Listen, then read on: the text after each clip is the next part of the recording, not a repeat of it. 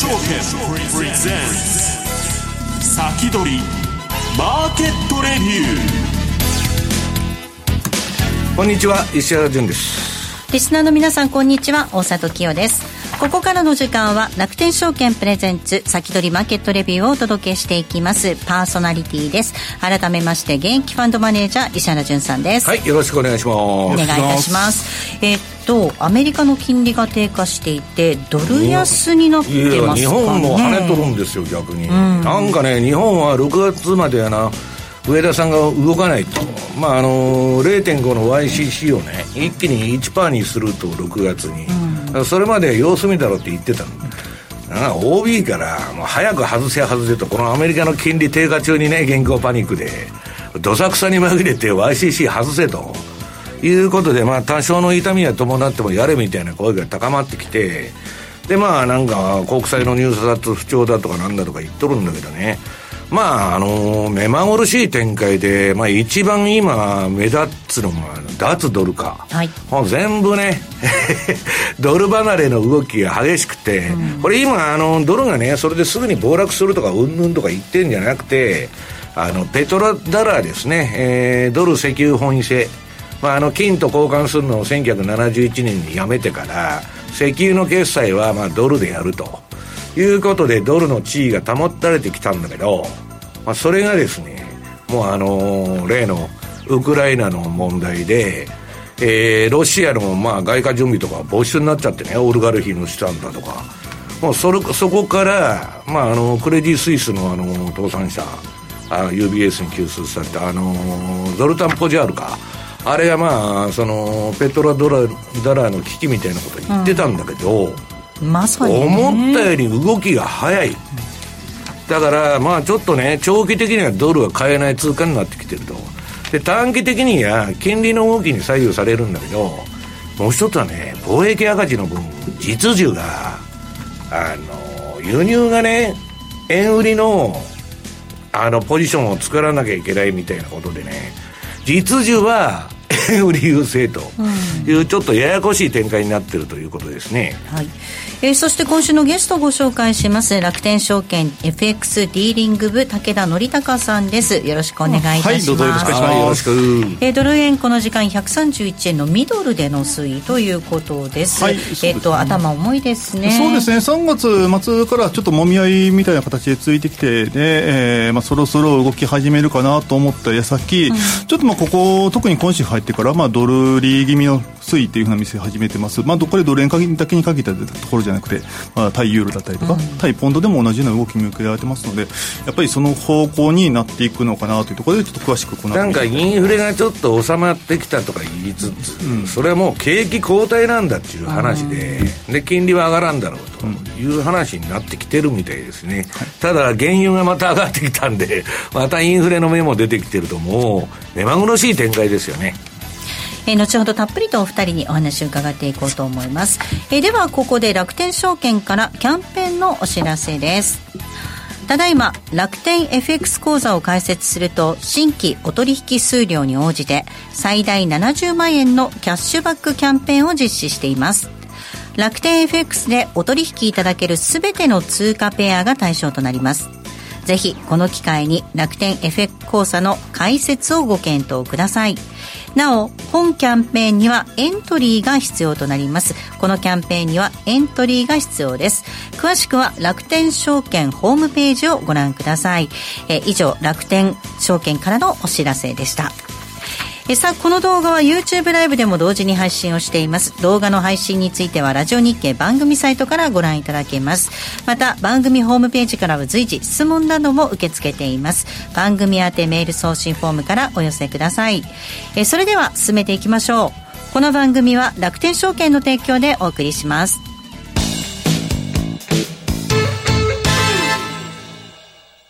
まずは無料で取引体験。楽天 FX のデモ取引を利用してみよう。FX に興味はあるけれど、いきなり実際のお金で取引するのはちょっと、と、なかなか第一歩が踏み出せないという方は、まずは楽天証券の提供する楽天 FX のデモ取引を利用してみませんか？メールアドレスとニックネームのみの簡単登録で、実際の取引と同じ環境、同じ取引ツールで、FX 取引が体験できます。口座開設やデモ取引にかかる費用、取引ツールのご利用は、もちろんすべて無料。詳しくは楽天 FX デモ取引で検索。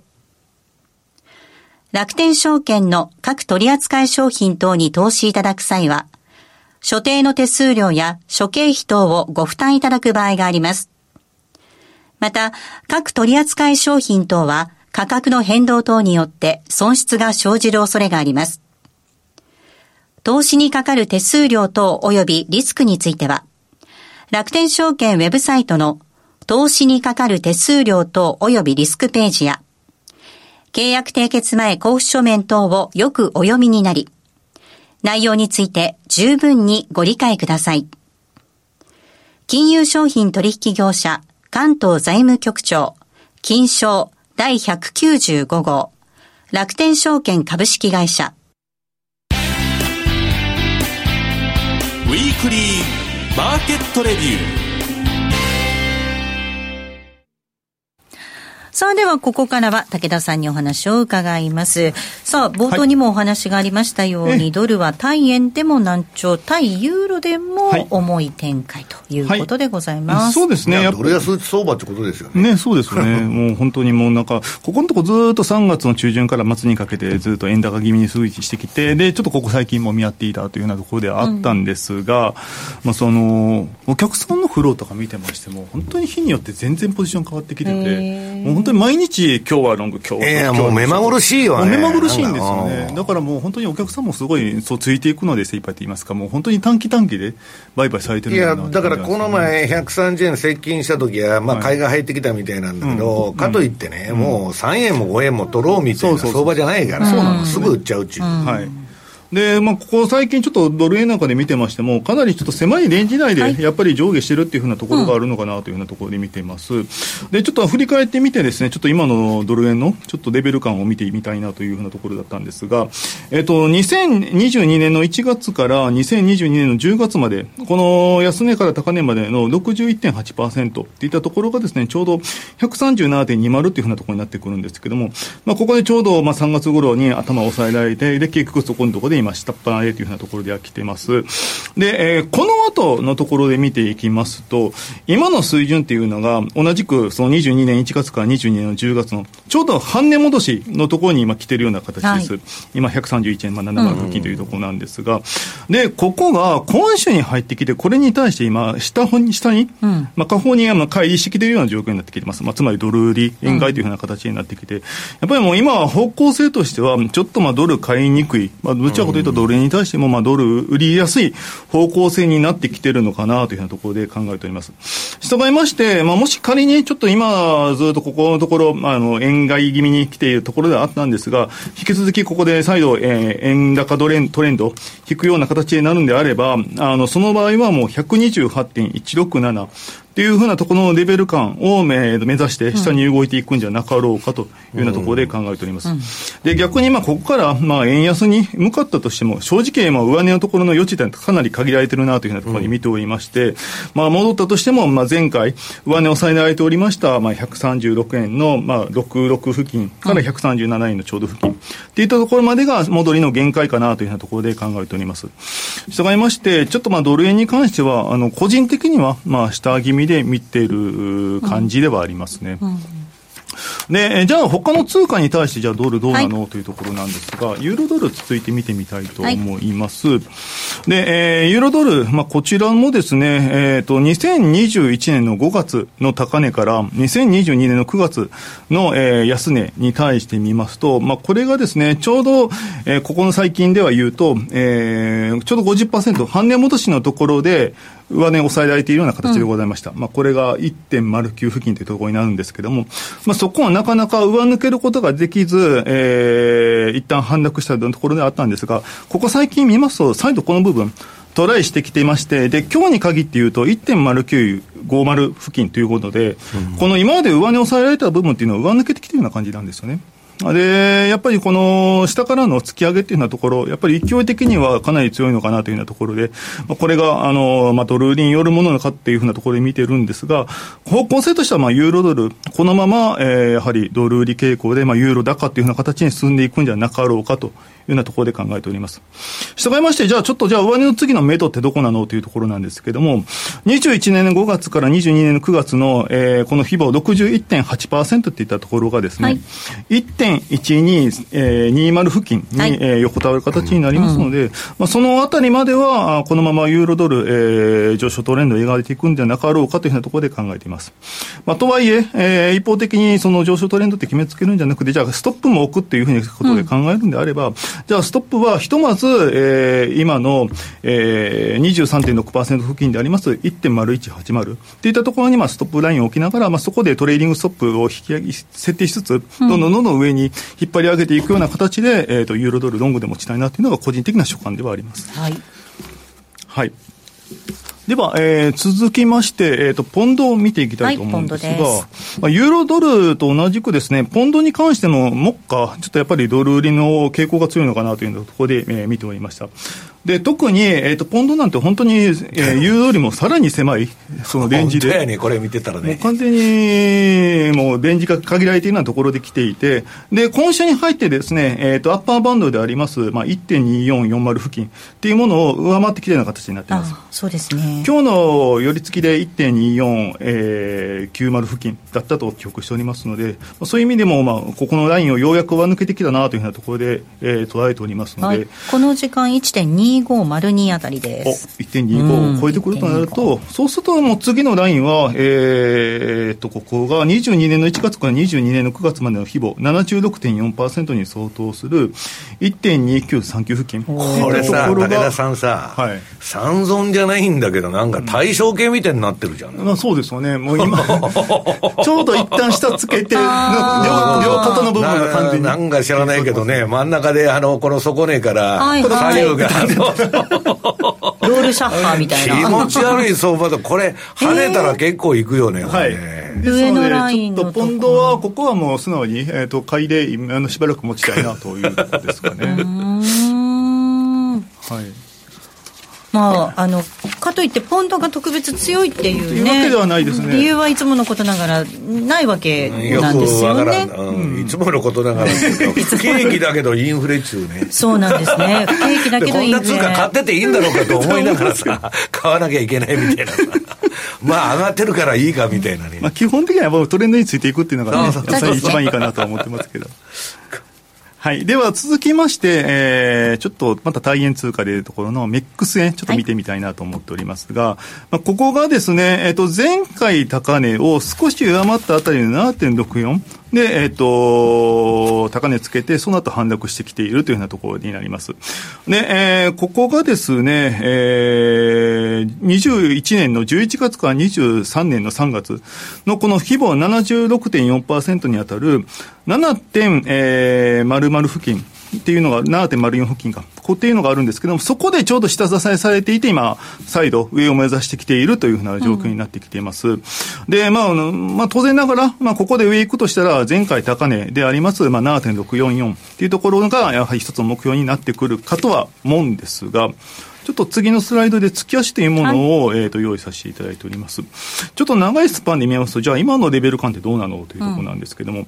2014年の11月の高値から、えー、から2020年の4月の安値、ここの部分の、えー、76.4%っていうのが、ちょうどこの前回高値である7.65付近っていうところに合致してきてますと。うんはいで、これも、えー、やはり、まあ、一一つの目処になりやすいところではありますので、まあ、2回目のトライとは言いつつも、なかなかここの、えー、上値のしこりっていうのを、えー、解消するには少し時間が足りないのかなと。うんだから一旦はちょっとまあドル円の方向性なども見悩みつつ、まあ、円買いというふうなところに見るんであれば、メックス円もしばらくはまあ下向きで捉えていた方がいいのかなというようなところで考えております。ですので、まあ、うまあ、なんでしょう、えっ、ー、と、上値の余地ってだいぶ限られてきているようなイメージありますので、メッックス円に関しては、まずショート優勢なのかなというようなところで、えー、考えております。そうすると、じゃあ次、下値の目処っていうようなところを考えますと、はい、まあ、また冷やしの方の話になってくるんですが、はい、冷やしベースで、えー、61.8%に当たる、まあ、6.67付近っていったところを、ひとまずメックス円の下値目処というふうな形で捉えて、うん、まあ、個人的にはショートで、ここは見ておきたいなというふうな所感でございました。はい、この6.67あたりを抜けてくると、はい、今度は月足でお話があった6.46とかまでいっちゃう可能性もあるわけですね。はい、まあ、それでも、月足、まあ、かなり長いスパンではありますけれども、まあ、行ってこいみたいな形ではありますので、そんなに極端な動きっていうような形では見受けられないですから、まあ、日足で見ると、だいぶ下に行き過ぎた感ではありますけれども、まあ、全体的な流れとしては、まだまだ下の余地はあるというふうにこのメキシコが急激にさ、どーんと落ちた後上げたけど、はい、それは何、日本の投資家から買いが入ってるんですか？あおそらくそうだと思います、実際にこのタイミングでもロング少し増えてましたので。あなるほどで特に、ね、今、少しずつではありますけれども、あのメックスの金利もちょっとずつ上がってきていて、それに伴ってスタップもちょっとちょっと各各社、上げてきてますから、それを目当てで買いが入ってきてるんじゃないかなあまあそういうキャンペーンとかも行われてるんだろうね、はい、いろんなところで。だと思います。なるほど。まあ、高金利通貨という意味ではね、はい、下がったところは買いが入ってくるわけですよね。はい、なんかカンクーンで銃撃戦があったんですね。うんまあメキシコですからね。何があってそうですね。今にな、カンクンはでもさ、すっげえ有名な観光地だからさ。カンクンで。日本人もね、多い。ね、たくさん行く。まあ、あそこ安いからね。みんなあのビーチとかでもね、あれ行くんだよね。へえ。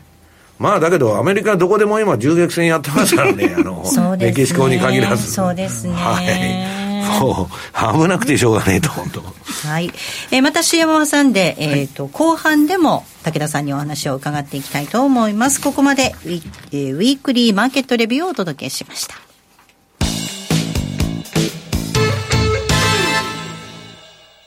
まずは無料で取引体験。楽天 FX のデモ取引を利用してみよう。FX に興味はあるけれど、いきなり実際のお金で取引するのはちょっと、と、なかなか第一歩が踏み出せないという方は、まずは楽天証券の提供する。楽天 FX のデモ取引を利用してみませんか？メールアドレスとニックネームのみの簡単登録で、実際の取引と同じ環境、同じ取引ツールで、FX 取引が体験できます。口座開設やデモ取引にかかる費用、取引ツールのご利用は、もちろんすべて無料。詳しくは楽天 FX デモ取引で検索。楽天証券の各取扱商品等に投資いただく際は、所定の手数料や諸経費等をご負担いただく場合があります。また、各取扱商品等は価格の変動等によって損失が生じる恐れがあります。投資にかかる手数料等及びリスクについては、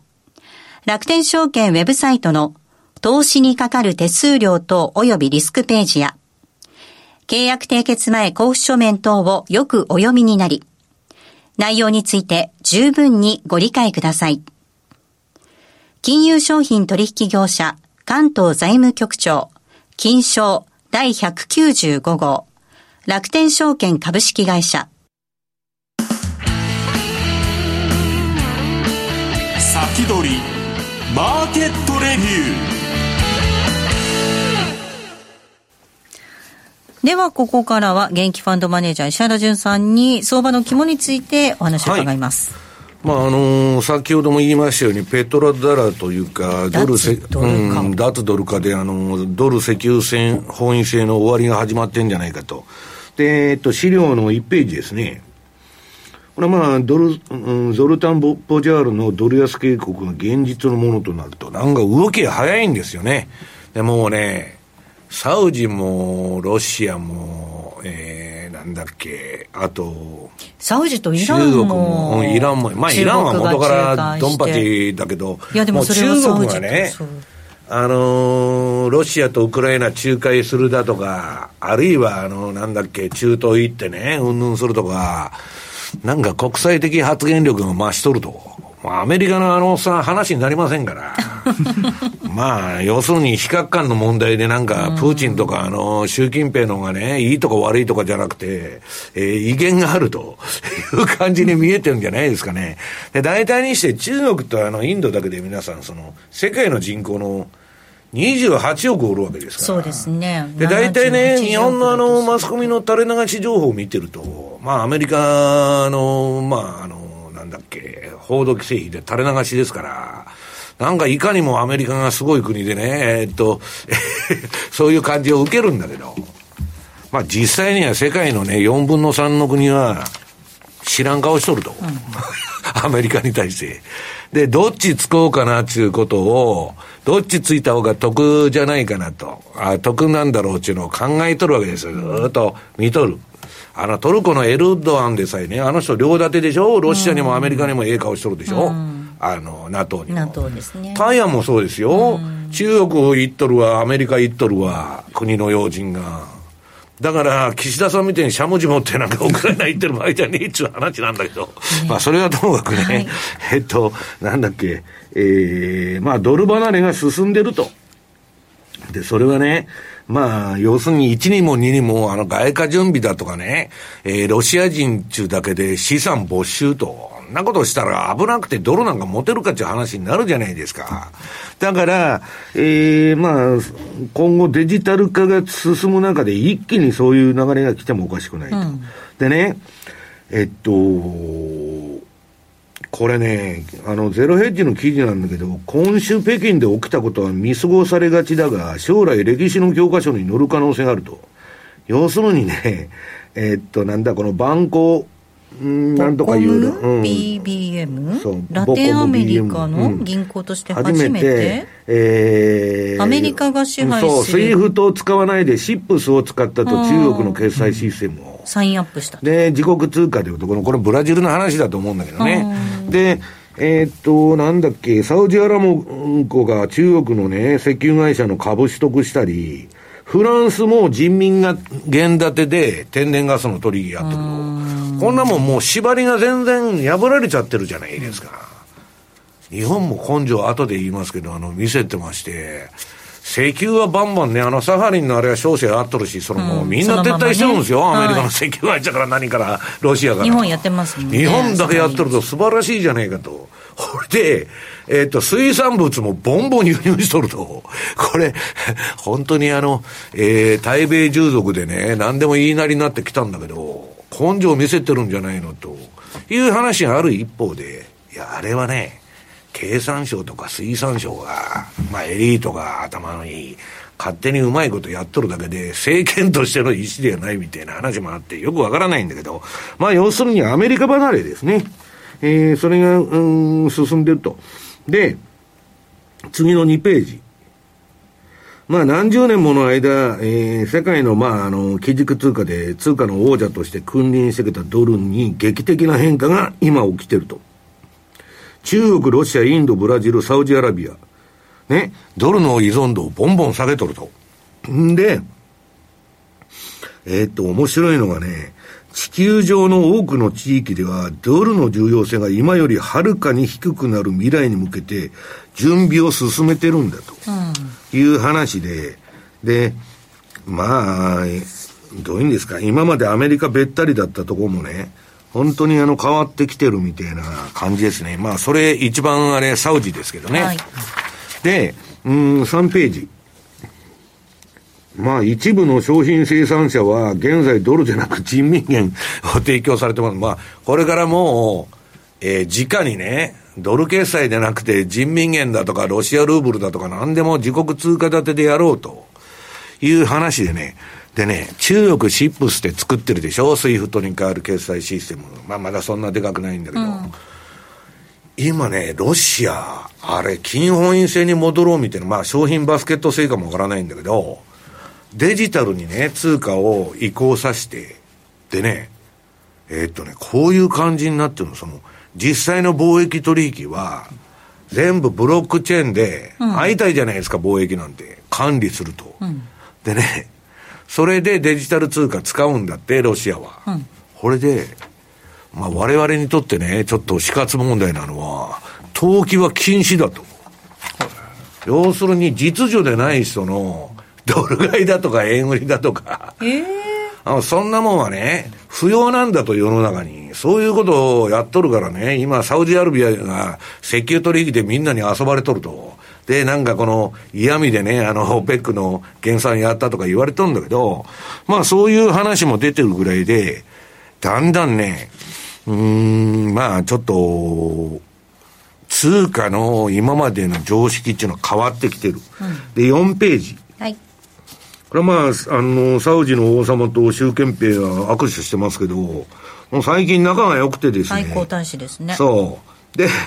上海協力機構に、まあ要するに加盟すると。うん、うん、サウジが。そう。で、中国、ロシア、インド、パキスタン、カザフスタン、うんぬん、まあ、入っとんだけど、まあ、言ってもね、グローバルサウスと今までね、発展途上国とこ行ってバカにしてたんだけど、もう今や、もう人口は愚か、産業的にも相当キャッチアップしてきてるんで、はいもう無視できない存在にな一ってる大勢力になりつつで、アメリカのね、もうあの、えーっと、いう言いなりになってたようなね、カタールとかエジプトまで、要するに距離を置いとると、アメリカと。もうね、えードルだとかアメリカの黄昏が始まってるってことですよ。で、日本人はそんなこと誰も思ってませんよ。はいアメリカっていうのは素晴らしい国だと。でそうかもわからないけど、あのうん世界はもっと早く動いてると、低流では。で、えー、まあちょっとびっくりしちゃったのが、脱ドル化の流れの絡みでもあるんですけど、アメリカまあぶっ飛ぶし作戦じゃないけど、5ページ。はい。サウジがね、まあ、オペックプラスでサプライズ減産ということで、原油が窓開けで跳ねちゃったわけですよ。うん私も参ったんですけどね、いきなりなんだこれはと。まあ、不意打ち気味にやってきたと。でこれもね、まあ、脱ドル化の 動きっていうか、まあ、アメリカと距離を置こうという、世界的な潮流の一つだと。で、まあ、その原油がどうなったかっていうのは6ページ。はい。これまたややこしくなってきてね、これね、まあ、か売りシグナルだったら買いシグナルになって、窓開けになってて、私の一番嫌いな窓開け。いきなりぶっ飛ぶ中ね、窓開けで上げたり下げたり下げる、されると、本当に相場っていうのは困っちゃうんだけど、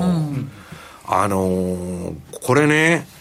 インフレ収まったり言っとったのに、はい。油の値段が皆さん上がったら、うん物価って全部上がっちゃうんですよ。はい。食料なんかもまた上がってきますで、もんまたね、まあ、これ上がらんちゅう説もあって、こんなもんは一時的な、あの、上昇だっちゅうのが、ウォール街の一般的な見方なんだけど、ゴールドマンとかは、なんだっけ、100ドルだとかなんだとかまた言っとるちゅうことで、まあ、ちょっとね、えー、風雲急を告げるというか、わけわからんような展開になってきてるということなんですよ。だからこの油の値段はちょっと注目ししていく必要があると。で、これでね、今もうアメリカ不景気確定なんで、はい。この後、原油が高止まりすると、えースタグフレーションと。で、サウジアラビアはね、これ私も70ドル接近すると、これ本当はリグわなきゃいけない原油っていうのは。アメリカの戦略備蓄全部売っちゃったから、はいはい、そうですよ。70ドル以下では、まあ、買い戻しを入れるっていう話なんですよ。はいで、大体割れてもそこら辺で止まるんだけど、はいあ、もう時間になっそうなんで。す。続きまたこの後はい延長戦で伺います。来週、楽天証券経済研究所、土田正幸さんゲストにお迎えする予定です。それではリスナーの皆さん、また来週、この後は YouTube ライブでの延長配信となります。この番組は楽天証券の提供でお送りしました。